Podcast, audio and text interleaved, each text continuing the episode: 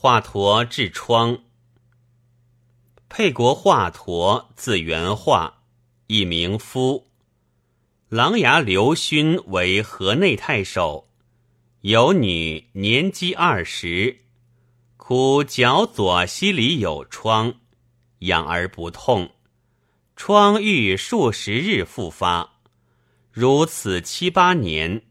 迎驼使事，驼曰：“是易治之。”当得道康黄色犬一头，好马二匹，以绳系犬颈，使走马牵犬，马急折翼。即马走三十余里，犬不能行，复令布人拖曳，即向五十里，乃以药印女。